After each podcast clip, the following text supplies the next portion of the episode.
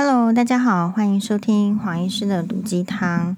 这个黄医师最近上的那一集新闻哇哇哇呢，是房事乔不拢，无性的啊，无性婚姻的警讯之类的。好，底下有一则这个留言叫做什么？也就是一个日本姓啦，大概是嫁给日本人还是怎么样，还是说，呃，比较喜欢用日本日本名，反正 anyway 就是，他就说呢，只要是有黄宥嘉的，他都不看。好，嗯，其实我心里是想说，就是你虽然冠日本姓，可是你基本上没有学日本人的 礼貌啊。好，所以这个就是什么？就是嗯，披着狼皮呢，做的不是狼的事情。呵 呵这个就是我们常见的，就是，哎，比如说像黄医师会说，第第一个看到这个留言，就是说，第一个会觉得这个人比较是属于没有修养的那个类型，因为基本上我们不喜欢一个人，我们不会跑到他的面前，哈、当然，这个节目留言并不是我的面前，但我们并并不会公开的说，就是我不喜欢。那如果说你要说公开的说我不喜欢，那这个就是表示说他很讨厌。一定有他的原因。我现在要讲的是，也许在未来的社会里面，因为礼貌越来越不受重视了，哦，修养变得不重要了，有可能大家你在自己的生活里面就会遇到像我这样的情形哦，就是也许真的会有人跑到你的面前说我不喜欢你，可是其实我们是就脸上三条线哦，一片乌鸦飞过去，就是说，其实这个地球上人这么多。你如果硬要去说你不喜欢谁，不喜欢谁，不喜欢是谁，其实你说了，呃，七七四十九天也是说不完的。理论上是这样子的，因为一个人他除了小时候婴儿呢，都还有一点好恶哦。婴儿喜欢什么人？婴儿喜欢漂亮的人，喜欢帅的人，这个就是天性。所以为什么帅哥跟美女一直在我们的世界里面呢，占有一席之地？不管他们讲出来是什么话，不管他们脑筋装什么，这个就是因为。是天性，所以我们就会喜欢他。好，那人呢？这个天性会保留到什么时候、什么状况？呃，应用到什么程度？不知道。但是呢，这个就是一个一种，就是你人会喜欢怎么样的情形？好，然然后呢，你就会有一个怎样的反应？好，所以如果有人跑到你的面前，或者是跟别人讲说他不喜欢你这个事情呢？我觉得你可能要跟黄医师呢，诶，参考一下我的这个想法。首先呢，就是人就是这么多，他如果要不喜欢这个人，那就说到很多去了。所以第一个，你得知道你不是孤独的，因为他就是一个会讨厌别人的人，所以他不可能只有讨厌你一个人，他一定会讨厌很多人。可是呢，这些他讨厌很多人，跟我们的人生有相关吗？好，如果说他会，我觉得有相关的是老板啦。老板如果讨厌你，可能会有一点点相关。同事如果讨厌你，给你弄一些小鞋给你穿呐、或者给你这个做做这个恶作剧，可能有一点关联。但是其实就长远的人生来看，就是关联都不是那么大。好，你说婆婆讨厌你，对你的长远的人生，我倒觉得还有点关联，是因为如果你让婆婆持续的。讨厌是一种情绪，可是如果她你让婆婆干扰你的生活的时候，你就会把她的情绪变成你内在不好的情绪，那你就很可能会生病。所以这个就是黄医师为什么站出来这个讨论这个婆媳问题的原因嘛。基本上还是为了公众利益，还是为了大家，特别是女性的身体健康。好，所以比如说有一个人跑出来说不喜欢黄医师，我的看法就是，你觉得？满清贵族会会喜欢孙中山吗？肯定是不喜欢的啊，是不是？你觉得那些殖民殖民个国家的这个利益收获者会喜欢印度的甘地吗？也不会，这个肯定是不喜欢的。有时候呢，因为我们人都被教导，就是说，你说黄医师，你怎么敢拿自己跟甘地啦，还是孙中山比肩？不是，你自己想的时候，你最好是这样想。你必须想出一些有名的人的遭遇，这个就是为什么黄医师喜欢看这个伟人传记，或者是名人传记，或是对历史有兴趣，是因为我觉得可以用，可以用在我的人生。就是你必须穿越，你不是只有看穿越剧，你不是只有看《步步心经》，你得学会穿越。穿越的意思就是把古史啊，古今典籍，把它融会贯通，用在你的生活吧。你不然你读了是干嘛呢？好，你你念的那那那一堆历史，不管是中外还是这个台湾各种历史，你总是拿出来用。好了，所以你其实遇到这种状况，你是可以应用的。是啊，所以你这样想，他为什么会讨厌你？如果他是一个既既得利益者，而你不愿意受到压迫、压榨，那你自然是会被讨厌的。比如说，如果你的老公期望你是顺从的，他说 A 就你就是做 A，他说 B 你就是做 B，那么你就是如果不做的时候，你就会被讨厌。所以其实人是怎么样呢？是一定要有被讨厌的勇气。这个概念已经讲很久了，可是被讨厌的勇气是在于后来我想一想，为什么大家还是比较没有办法有被讨厌的勇气？是因为被讨厌不是一个太开心的状况。好，第一个，因为讨厌你的人有没有可能影响到你的人生？有时候黄医师为什么刚刚举名人的例子，是因为我们常常把别人的影响力放得非常大，但实际上仔细去思考，这个人他有没有办法有那么多时间，或真的有那么多权力影响你的人生呢？这不一定的。也许你在他的就是真正有权力的人的眼中，不过是蝼蚁。你还会觉得他花时间 来对付你？No，那些人是要花时间更往上爬，去对付更厉害的人、更小心的。所以你看到的层面，可能跟黄医师看到的层面观点有点不太一样。所以为什么这个被讨厌的勇气，在这个时时局上，有时候你不不太这个容易流行？就是我们通常被压抑，把自己看得很小，然后没有办法，然后把别人看得很大。或者是把别人看伟大了，可是把自己看渺小了。可是黄医师也倒不是一个自大的人，但是我会说，用这个名人的 case 来看，大概就会得到这样的结论。好，比如说我昨天呢，我觉得很有趣的议题是我昨天看中年少女的粉专，他刚好抛出一个新闻的这个讨论。他的那则新闻哦，其实应该是就是很有名的一个。艺人就是叫做陈昭荣，是你如果去 Google 他，你如果看这个三立的台湾剧，你就一定知道陈昭荣啊。那他是五十三岁，陈昭荣，他说结婚二十七年，育有一对这个儿女，然后这个大女儿已经继承老爸的衣钵，出道演戏了。那小儿子是 James，今年十九岁，才刚考完学测。陈昭荣就跟他说。想跟你商量一个人生特别决定，不要念大学，跟着我在公司当助理，我教你。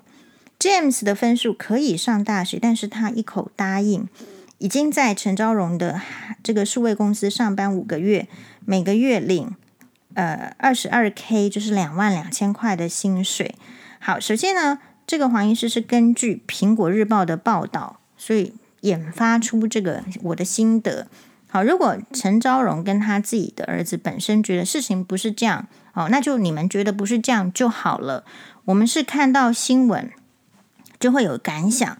那我的感想呢是说，哈，这边会有一个 很值得讨论的，呃，这个科就是说大家都会遇到的问题，就是第一个，如果你的小孩诶不是那么喜欢念大学。好，或者是说他的分数根本不不能够上大学，那么你提供他一个就是家里的这个金饭碗，或者是说铁饭碗也好，你提供他另外一个选择，其实是相当好的。但是我们看到的是，诶，这个陈昭荣的这个说法是，这个儿子其实是可以上大学，但是他叫他不要上大学，好，就是在公司助当助理跟他学就好了。那这边我看到的一些状况是怎么样？第一个，我就去 Google 了这个陈昭荣的学历。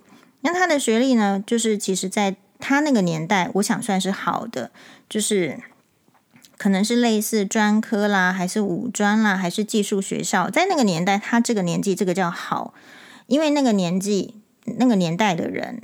只要不是念高中体系，就是念这个体系，所以这个叫好，就不代表没有出路，而代表是有一技之长哦。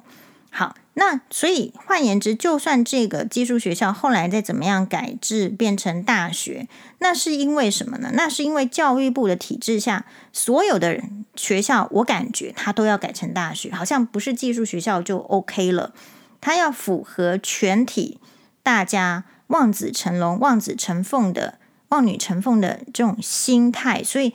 大家那个时候有一股风潮，就是哦，好像读大学比较厉害，然后读大学才是唯一的这种呃成就了。所以我觉得是因为这样子的社会风气，所以竟然呢，这个教育部的这种教育体系呢，就好让你们喜欢呢、就我就统统把所有的学校改成大学，好。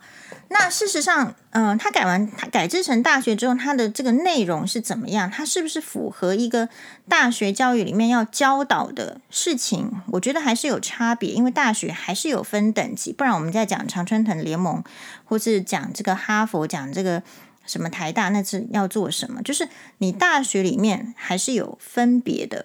所以首先呢，我们不知道，就是说，他说他这个儿子可以上大学，到底是上怎样的大学？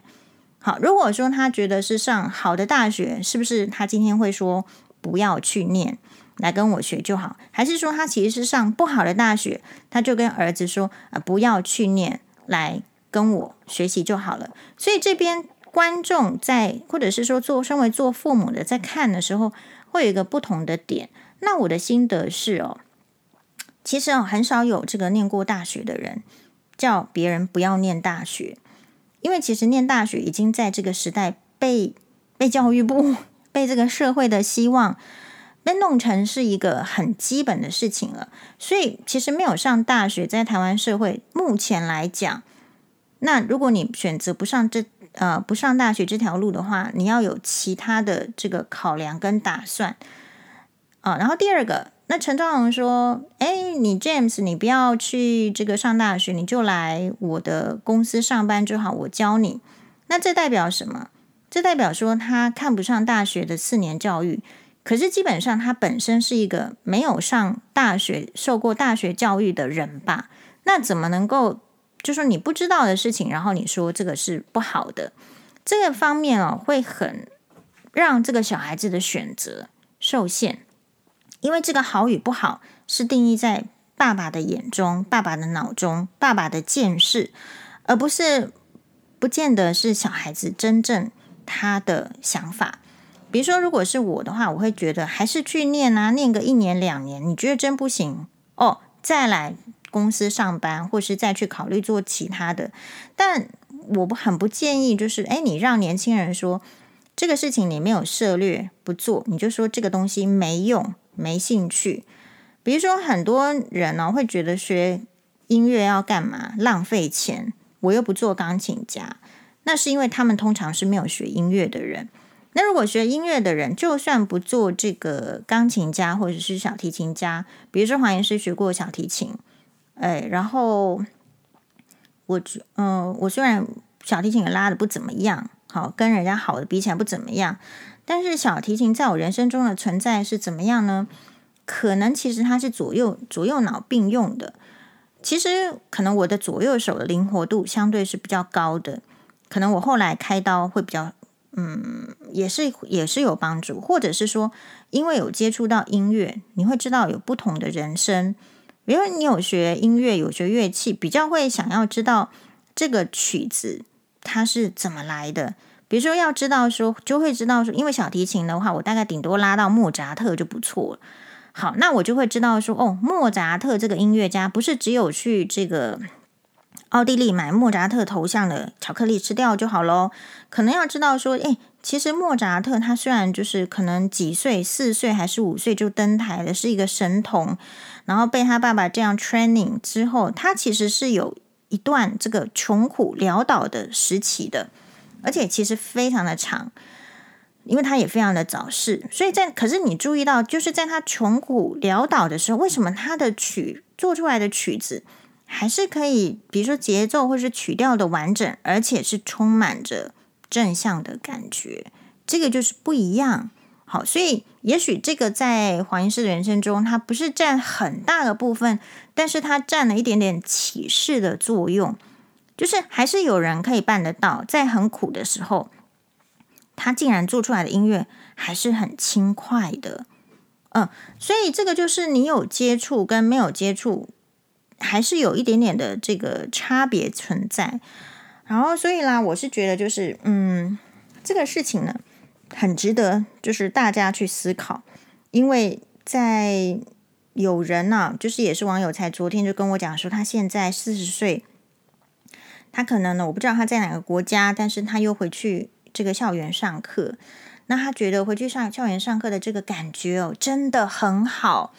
但是呢，他也说，他经历了一点哎孤立期，因为所谓回到校园上课的意思，就是他的同学都是什么？就是就是这个 James 这样的年纪，十八岁啦，十九岁、二十岁、二十出头这样的年纪。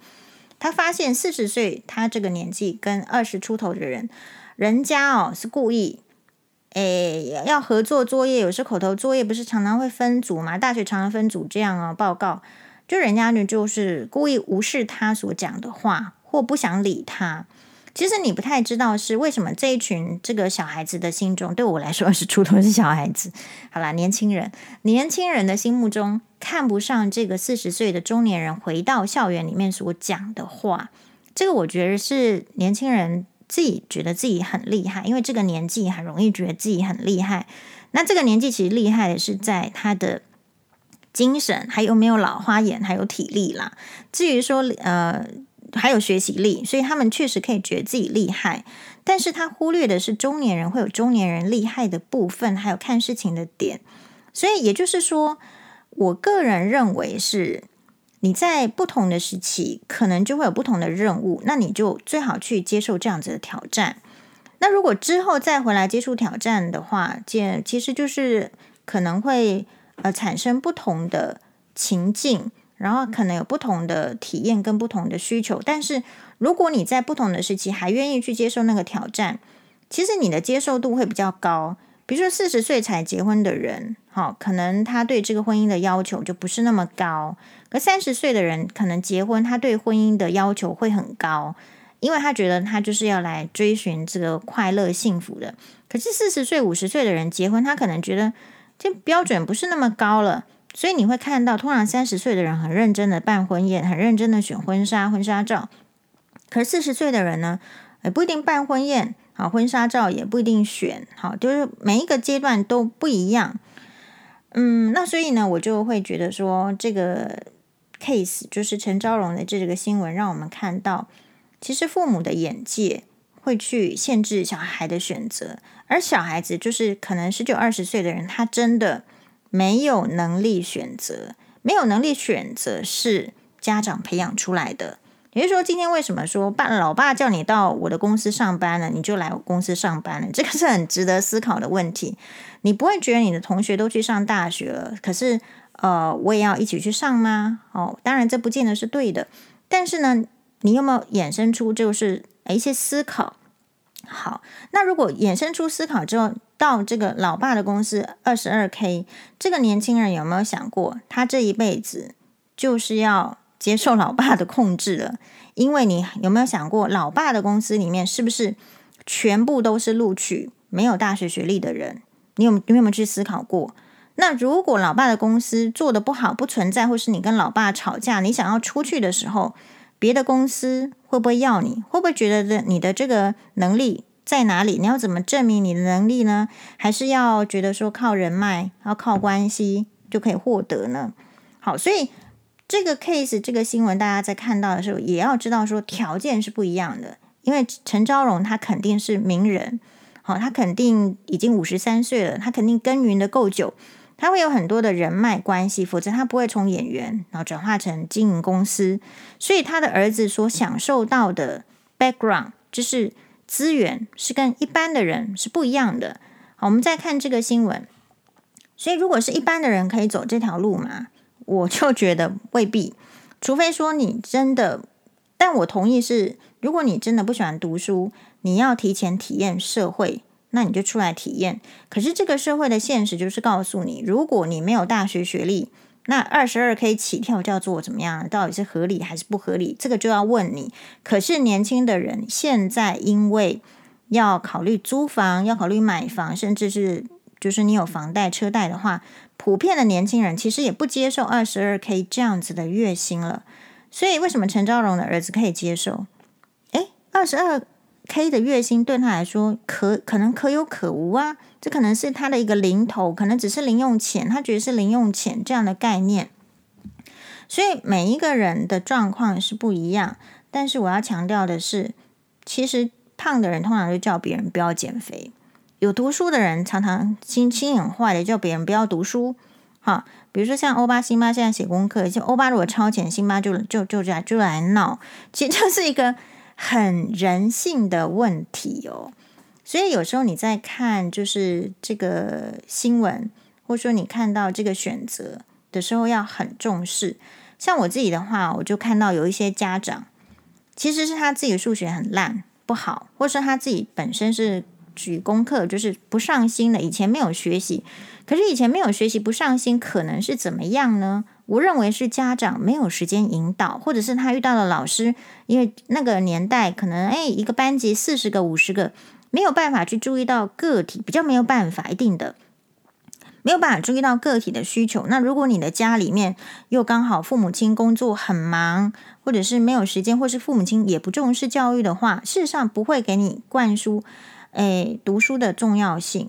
那如果是这一群人长大了，没有经过他交往的朋友的对象，觉得读书有重要性，或是什么什么有重要性的时候，他很可能觉得，对啊，人生没有关系啊，读没有不需要读书也是很 OK 的。所以陈昭荣。如果他在他的这个演艺圈领域，他如果觉得没有大学也很 OK 的话，那他就会建议他儿子做出这样的选择。可是你也可以看到孙艺珍跟玄彬，或是其他的这个其他国家的演艺圈大咖，特别是韩国很多，李英爱也是。为什么已经很好的成就了，作为顶尖的演员，他还要再去回去学校学可能演艺方面的专业的相关？就是因为。他即便可以靠他的美貌身材，也是你很年轻就出道了，十九岁，最终他还是一定会有觉得欠缺的、不够的，他还要回学校补足。哦，所以可是这些话他不会来跟你讲，他不会跟你讲说他是为了这张文凭。那你觉得孙艺珍还是李英爱需要文凭吗？哦，他你他你不会需要说，他不会告诉你说我到底是因为需要文凭，还是学校里面有教我一些比较能够上。就是说，更好的、更发展的这个可能，所以他告诉你，所以这个是我认为这个是可能一般的这个家长哈，特甚至连陈昭荣都没有注意到的事情哦。所以家长可能因为自己数学烂，好就觉得数学，嗯，在生活上不好像不是应用的那么多。然后呢，有一句这个话呢，叫做这个梗图啦，比如说什么都不会这个。背什么都有可能会背叛你啊，但是数学不会背叛你啊，因为数学不会就是不会。可是这个句话呢，不不能够很早的跟小朋友说。如果跟小朋友说这句话是很惨的。比如说，因为为什么？因为小朋友跟你不一样啊，你成人已经定型了，小朋友还在发展的阶段，还没有定型。你怎么能够跟他讲说你这个不会就不会没关系？你应该跟他讲说这个东西不会。我们有没有办法想办法把它弄会？就是在弄会的过程中，也许最后弄不会了，失败了，那就是另外一种生活经验。可是，在怎么样去弄会它的过程中，你学习到了。嗯，所以大家可能都只在乎就是分数啊，分数不行了，放弃。可是忘记了，就是说那个订正，好那个。的重点，或者说你自己的目标的重点是什么？所以也许啦，也许有人觉得说，呃，受现实所逼啊，对啊。所以如果说大家出出来都可以赚钱的话，谁要念书念到秃头，对吧？谁要念书念到黑眼圈？但问题就是我们没有把握，因为我们不是那个 level，我们也没有办法确定人生是不是对我们这么的温和顺利。我们没有办法确定说，如果我没有大学的学历。我是不是能够，就是人家，呃，愿意雇佣我，好，或者是说我若若没有大学学历，我会怎么样的时候，那当然是先准备好啊，因为大学就这么多，你还不念，我个人会觉得是这样，啊，那你真的念了一年两年，你说你是比尔盖茨之才，你是你是这个什么，然后你觉得你看不上了，或者说你的学校真的不够好，真的是学店没有办法给你你想要的哦，那你停下来，你先去社会上，这个我我也觉得很 OK，没有人规定说你一定要拿到那个学位的证明，但是你至少要知道他在干什么。然后其实我是比较就是你说到底要这个，我们好像也。之前录过了，你到底是要宁为鸡首还是要牛后呢？其实我认为都可以，因为因为你的资质还有你的心态，其实常常是被自己或者是家长蒙蔽了，不见得就是你想的就是那样。比如说，你觉得你很厉害，可是其实你就是不够厉害；可你可能觉得你很笨，可是其实你就没有那么笨。啊，这个跟你的这个职业或者是科系。是不一样的，所以我认为学校是学基本的，可是你要学会的是灵活运用，你要学会的是怎么样待人处事，这样子的话，把它合并起来，人生才有比较解决问题的能力。我认为是这样子，所以像如果真的要讲的话呢，哎，我只能说哈，你到不同的学校里面的好处是，你会认识不同的人。你要想哦，陈兆荣的儿子现在十九岁就到他的公司里面去上班了。我们不知道他做的是内容是什么，也许如果是业务，还能够认识到多一点的人；如果是专门的呢，比如说也许是工程师啦，或者是比较专门的，嘿，那你认识的人就开始很局限了。你很难想象，就是一个人从十九岁开始，他认识的就是周边这几个人，这是很危险的事情。因为假设就是周边这几个人。没有值得你学习的呢？或者是说，其实更好的学习的人在别的地方呢？大概是这样子。所以我会建议其他的人，倒不是针对他哦，就是反正他已经做这样的选择，他就是 try and error。可是对其他的人来讲，哎，你要知道，如果你够优秀，大学会主动来找你；如果你够优秀，你在大学里面，企业会主动来找你。所以主要还是要让。不要去想说自己到底是不是已经很聪明啦，我是已经可以考上大学，可是我不要。你永远要想的是自己不够、不能的部分。那如果发生了，这可能跟我的这个 专业的比较有关系，因为我们的 training 是我不能只说我会开这个刀，因为重点是在开刀的过程中，万一发生了这个一旦万一风险流血怎么样乱七八糟的事情的时候。你能不能收拾？然后你能不能下这台刀？所以其实人生不也就是这样吗？对吧？所以其实会说自己自己能力好，是因为你还没上去。那可是你要经由跟旁人学习。也许爸爸觉得自己很厉害，跟爸爸学习，但是跟爸爸学习的机会很多啊。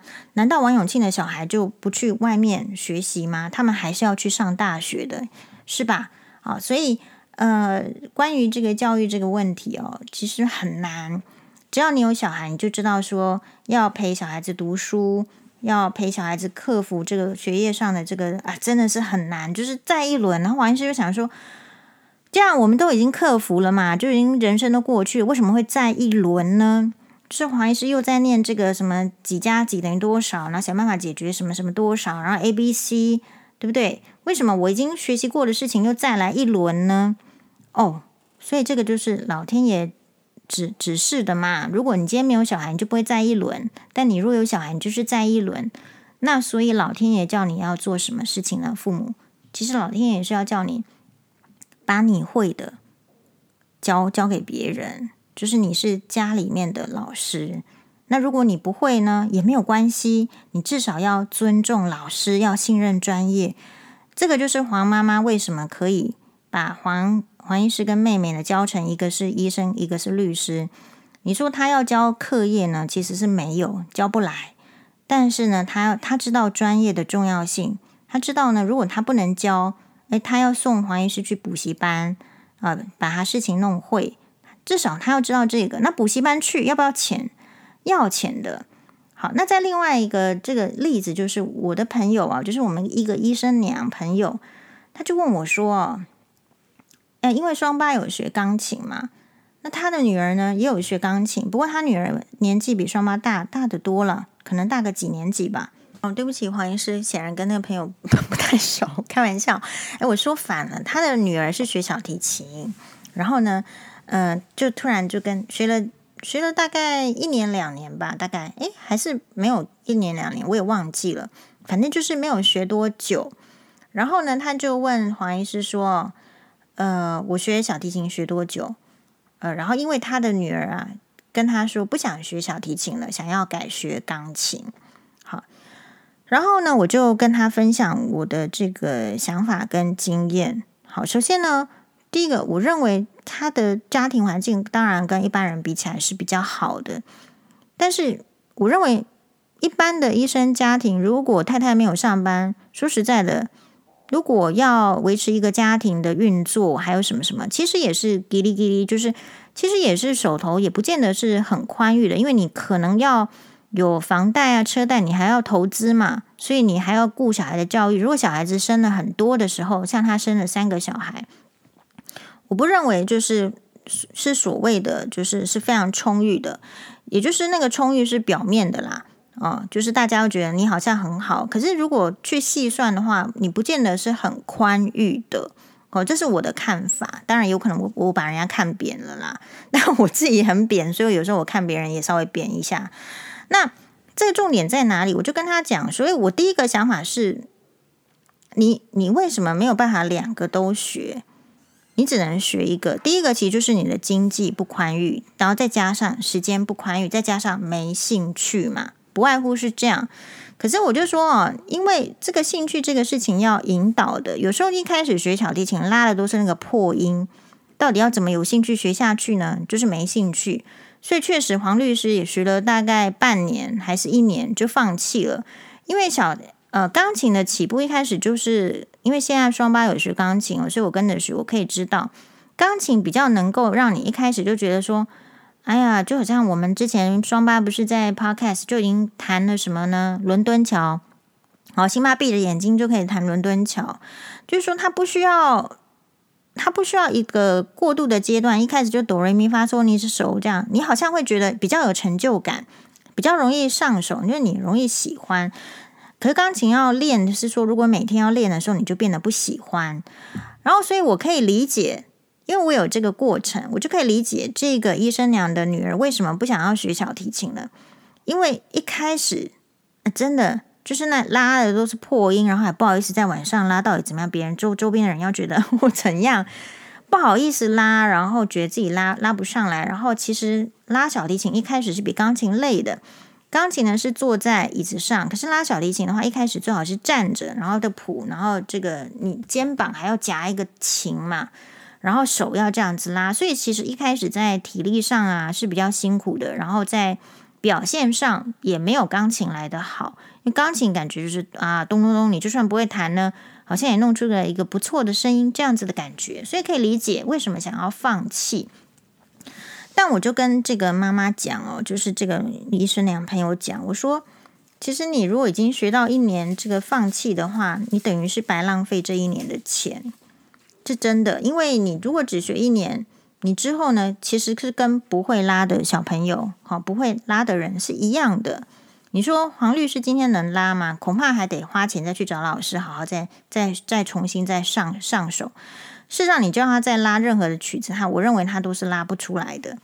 但是你叫黄医师再突然再拉呢，可以的，我可以拉个太湖船给你听听看，就完全不要练习。所以，呃，学的学习的时间就差别在这里喽。好，那所以如果你花了一年的钱，等于没有学，请问你的小孩子知道这件事情吗？他可不可以接受？他不能以后不要跟人家讲说我学过小提琴哦，因为事实上你有学跟没有学是一样的。如果你讲出来了，只是给自己增添那种。哎，以为别人就是不懂的人可能可以骗，但是懂的人不能骗。好，事实上是这样子。然后你讲出来也很心虚，你会过着一个很心虚的人生。那所以我，我我说还有在看，因为现在还有考虑到这个学测，而、不是学测，就是反正有各种的升学管道啦，还是怎么样？据说什么你参加的什么社团，或是你具备的才艺什么什么也很重要的这种年代。好像我还不是这个年代，我当年那个年代是要考考试的，啊，不管是高中啦还是大学，都是考联考的。就我那个年代，其实有没有才艺根本也哎，就还不知道呢。但是现在这个年代，如果你已经砸了钱给他学了一年的小提琴，其实你要想办法让他克服困难。为什么现在学不下去了？因为如果真的很讨厌哦，那是为什么讨厌？所以我就说，像我的话呢。诶，所以你知道音乐家，你就要认识那个曲，那个音乐家，好，比如说莫扎特，比如说可能舒曼，随便。Anyway，你要再去有一些这个相关的接触，可能不是，如果只是单纯在那边练琴，是很无聊的。所以我记得我那时候的小提小提琴老师就说，家里要买音响，好，然后呢，呃，买音响，然后要有听这个小提琴的一些很有名的。Violinist 就是小提琴家所拉的曲目，然后你要听，所以这是双管道进行的。然后你有听，你才会体会到小提琴的美好，你才会有一个呃那边的这个梦想在那边。哇，别人是如果可以很认真学久一点啊，你是有机会拉到比较好听的曲目，因为小提琴在一开始那些曲目就是真的，你听呢都不见得喜欢。所以我觉得那时候的小提琴老师很棒，他就用这个方式来点，大家可以学久一点。然后呢，要安排一个可能小型的演奏会啊，大家他的学生们通通去去拉之类的。好，所以如果他这个小孩子没有兴趣，到底是为了什么？第一个，这个可以破解。然后第二个，我说啊，她是女生嘛。你给他看一下一些漂亮的美女小提琴家的照片吧，然后 YouTube 上上面都可以找得到啊。比如说我自己最喜欢的是苏瓦奈阿基口，就是諏访内金子，他是一个日本就是最年、呃、第一位最得到这个最年少柴可夫斯基小提琴大赛的得主苏安娜阿基口。那我觉得她非常漂亮，之余她琴艺真的非常好。所以她在获得那个呃小提琴大赛，就柴可就是小提琴界里面最有名的大赛，叫做柴可夫斯基的这个小提琴大赛，在俄俄国举办，是不是？反正我是没有办法参加的。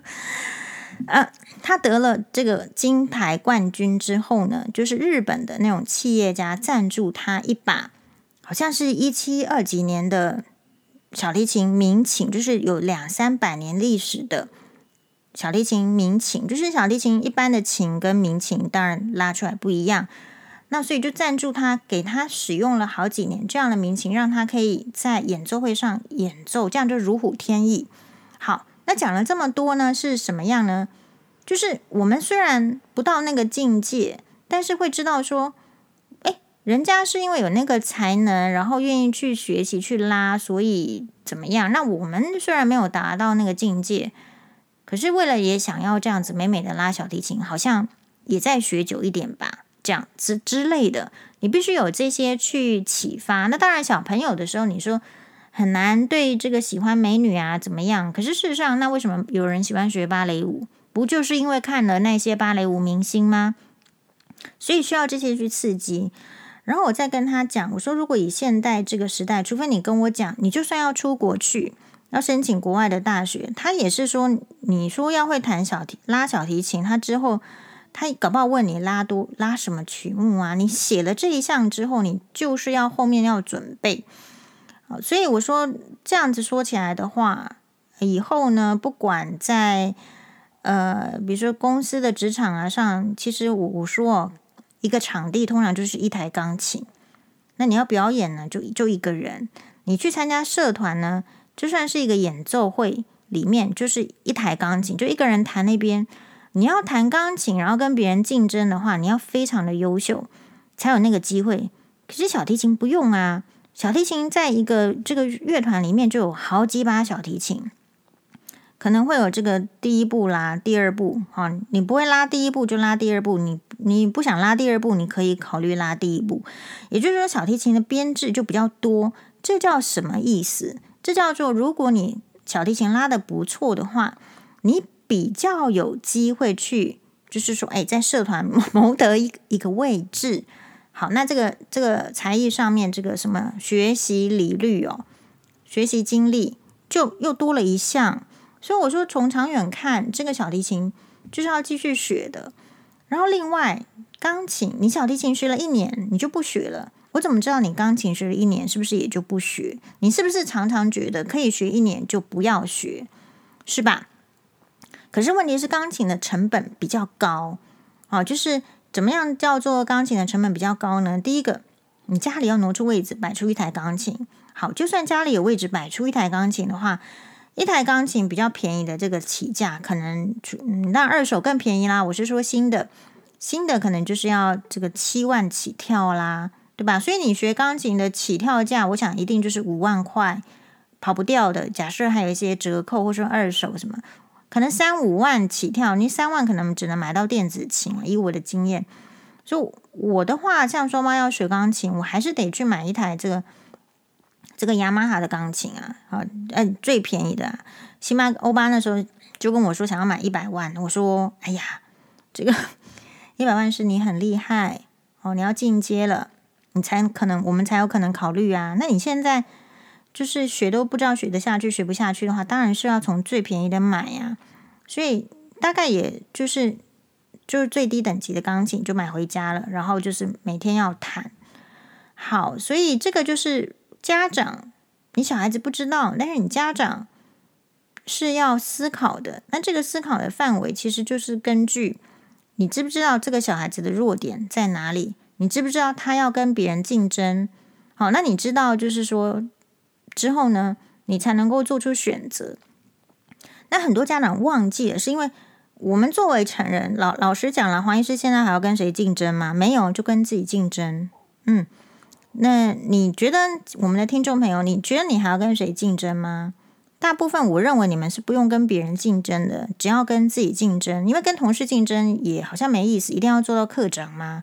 不知道。好，但也许在某一些职场上，升迁是随着年资的升高就会升迁的嘛，或者是老板对你青睐，你就你就呃你就升迁了。所以有时候那个竞争还真的是不是很明显，或者是说你其实不需要跟你的妯娌竞争啊，因为最好你的婆婆最喜欢她，她最不喜欢你，把你就是叫你不要回去，这是最好啊。所以理论上，我们成年人忘记的是。我们的世界其实不太竞争的，是因为我们已经弱化了，我已经老了，或者我已经没有竞争力了，好，就是我懒得竞争了之类的。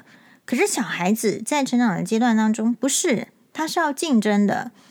那你他要竞争，就是我们说不教，也就是有一句这个古话呢，就是好像是就不教而战，不教而战。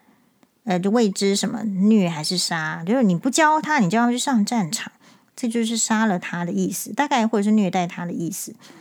所以意思是，如果我们明知道这个小孩子要竞争，我们不要掩住自己的耳朵、自己的眼睛。我说这个小孩子不用竞争，自然就好，呃，放牛吃草就好，放牧就好。我们现在不是在养牛啊，也不是在养羊啊，牛是不需要提出学历，牛是不需要提出什么证明的，是吧？好，那反过来说。既然我们家长不掩住自己的耳朵啦、眼睛的话，那我就告诉他现实嘛。现实就是我家里面不一定能提出这些钱，或者我家里已经提出这些钱给你学这个东西，你是不是可以从这当中去得到你要的？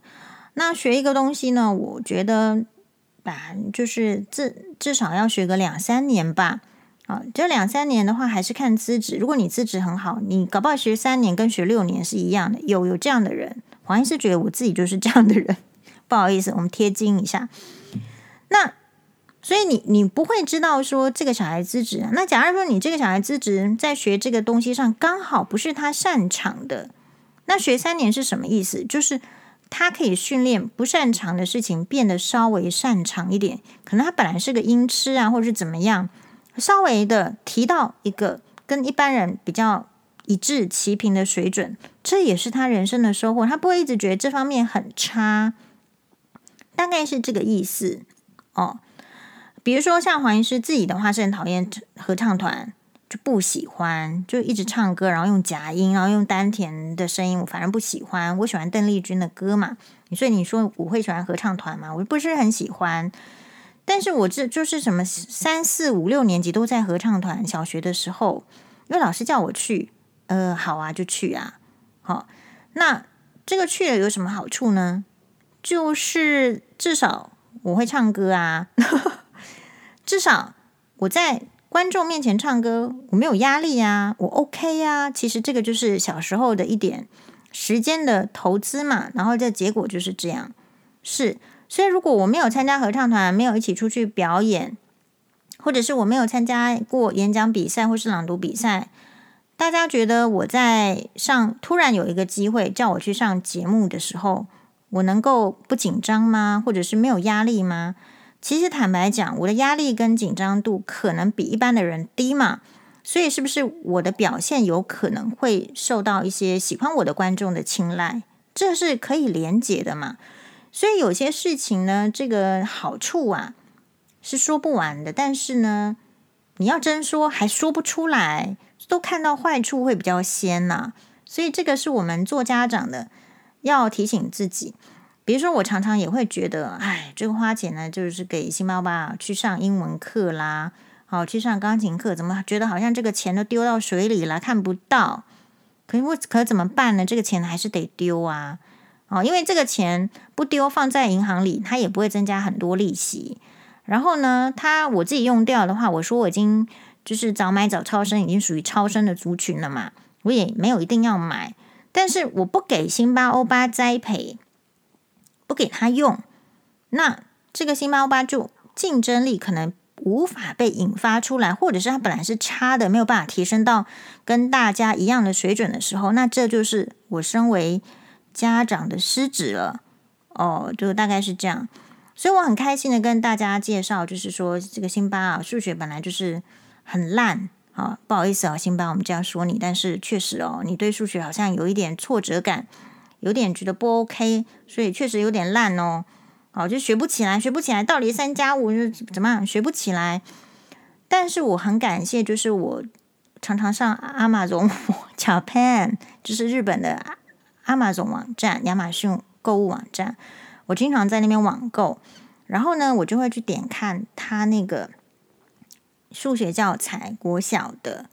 其实我也不知道台湾教什么啊，那个时候。但是我想说，就要网购了，我顺便再网购几本书，虽然重量会增加，网购费会增加，但是就是一批包裹嘛。好，不是只有买饼干呐，不是只有买我自己要的东西，我还是会就是网购那个。他说：“那个我不是有跟大家介绍过嘛？那个数学的教材，我觉得真的很不错。其实我就是用那个教材，然后教辛巴欧巴。说我的目标不是为了说学校教什么，然后诶就拿学校的教材。我是说，你怎么好像学校的你都不是很懂？不是是不是有另外一个教材？我拿出来之后你就懂了？Yes，那我就赌对啦。呃。”因为确实用这个日本的那个教材，辛巴欧巴是比较容易懂的，它也循序渐进。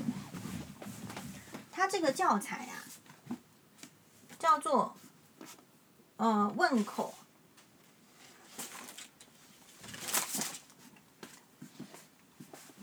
好，然后呢，它是东京大学的研究结果效果实证。哎，我还点进去看呐、就是你。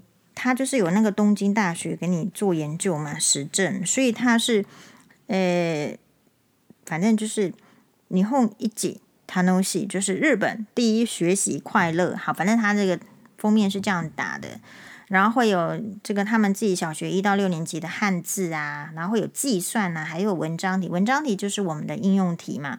但是小朋友看不懂这个。日文的话，应用题可能不见得要买，可是应用题里面会有一些图画，我觉得也是可以。就是如果你可以会日文，你翻译一下也是可以用。但是它那个计算，就主要是一些数字跟一些大便，好，所以问口是什么？问口就是大便，就是粪。问口，哈，所以问口，我们我就说，我们买了这个这个大便王，大便王的这个数学。然后它里面就是那个大便王，听说在日本蛮红，就是有一个大便，哦，是一个漫画的形式，然后有两撇胡子，戴着一个眼镜，大便王数学。所以，呃，我的意思是，这个家长啊，你可能跟我一样啊，就是遇到就觉得说这个这个资质怎么这样了？到底是教会还是教不会？可是如果别人教他一遍教不会的话，身为家长不就是应该要教十遍试试看吗？如果教十遍还还不会的话，不要说小孩子笨了，是我们家长自己笨吧？承认吧，是吧？好，就是说你要家长的话，要自己去想办法。就这个办法不行，那我教材呢？如果不行，我得要易子而教哦。那现在其实我常常也教到，就是星妈欧巴，就是说想也想要易子而教 呀。大家都有这个时刻，就觉得说教不来，自己的小孩教不来。所以在教学的时候啊，你不要把他想成是自己的小孩，你你把他想成自己的小孩是永远教不来的，因为自己的小孩可以跟你耍赖呀，跟你使脾气呀，然后你又生气，因为这小孩自己生的怎么会这样？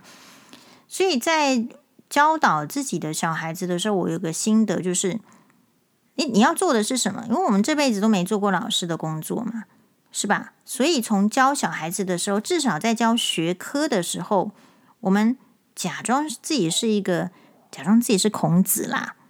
好，我黄医师都这样假装，所以所谓穿越就是要要应用，假装自己是孔子，要有教无类啊。孔子不是有七十二门生吗？哈，有人这个像颜回一样很穷啊，喝一杯水啊，他就觉得说肚子咕噜咕噜也没关系。然后呢，也有也有人就是非常的能言善道，但是讲的话虚虚实实的。然后孔子就告诉他说，他应该要注意什么事情。这个就是黄医师学《论语》呢，学到今天的应用嘛。然后今天就轮到我当孔子了，我就。试试看，演演看。你在当孔子的时候，你比较不会发怒。试试看，好，因为孔子发怒之像话嘛，不是要有 教无类。所以，呃，这个是黄医师一点在跟这个小孩子呃上，就是上课。我我是在家里设一个白板，这个白板呢，买这个，比如说很传统的，就是你你在那种大卖场啊都可以买得到，然后买一些磁铁。然后我自己是还就网购，因为我我这样已经够没乐趣了，对不对？我说我已经不想要弄这些东西，还要来弄这些东西的话，我得让自己有乐趣。所以我乐趣就是，我就买一些呃有趣的日本文具啊，呃，然后那个嗯白板笔的话，我也选那个五颜六色的好多颜色。然后我试着这样子自己来做做看。老师，人生啊很有趣哦，就是没有做事，没有去考师范大学，你也可以在家里 自己做老师。教你的小孩，那这个就是另外一种身份的转换。只有转换身份的话呢，你才不会跟小孩子起冲突，因为你觉得要做好一个好老师，是有一些形象要具备的，是有些状况要具备的。那在自己假装当老师、假装当孔子的过程当中，你才会知道说。哇，当老师真的很不容易，所以你才有机会，就是去尊重学校的老师，然后再跟老师交换意见，怎么样？呃，教学你都是可以问老师的，不是说你一定不会，然后你要假装会，假装你是最高的，不会呀。像黄医师就常常在这个星妈欧巴的老师面前请教他要怎么做，请教他怎么做，不代表就是我们就是差的，但是我们可能可以得到。非常有经验的人，他教了都三十年、二十年嘛，他非常有经验的时候，他的看法是怎么样？我们千万不要忽略人家专家的意见哦。这个就是黄医师比较信奉的道理。那我们今天的分享就到这边，感谢马丹呢。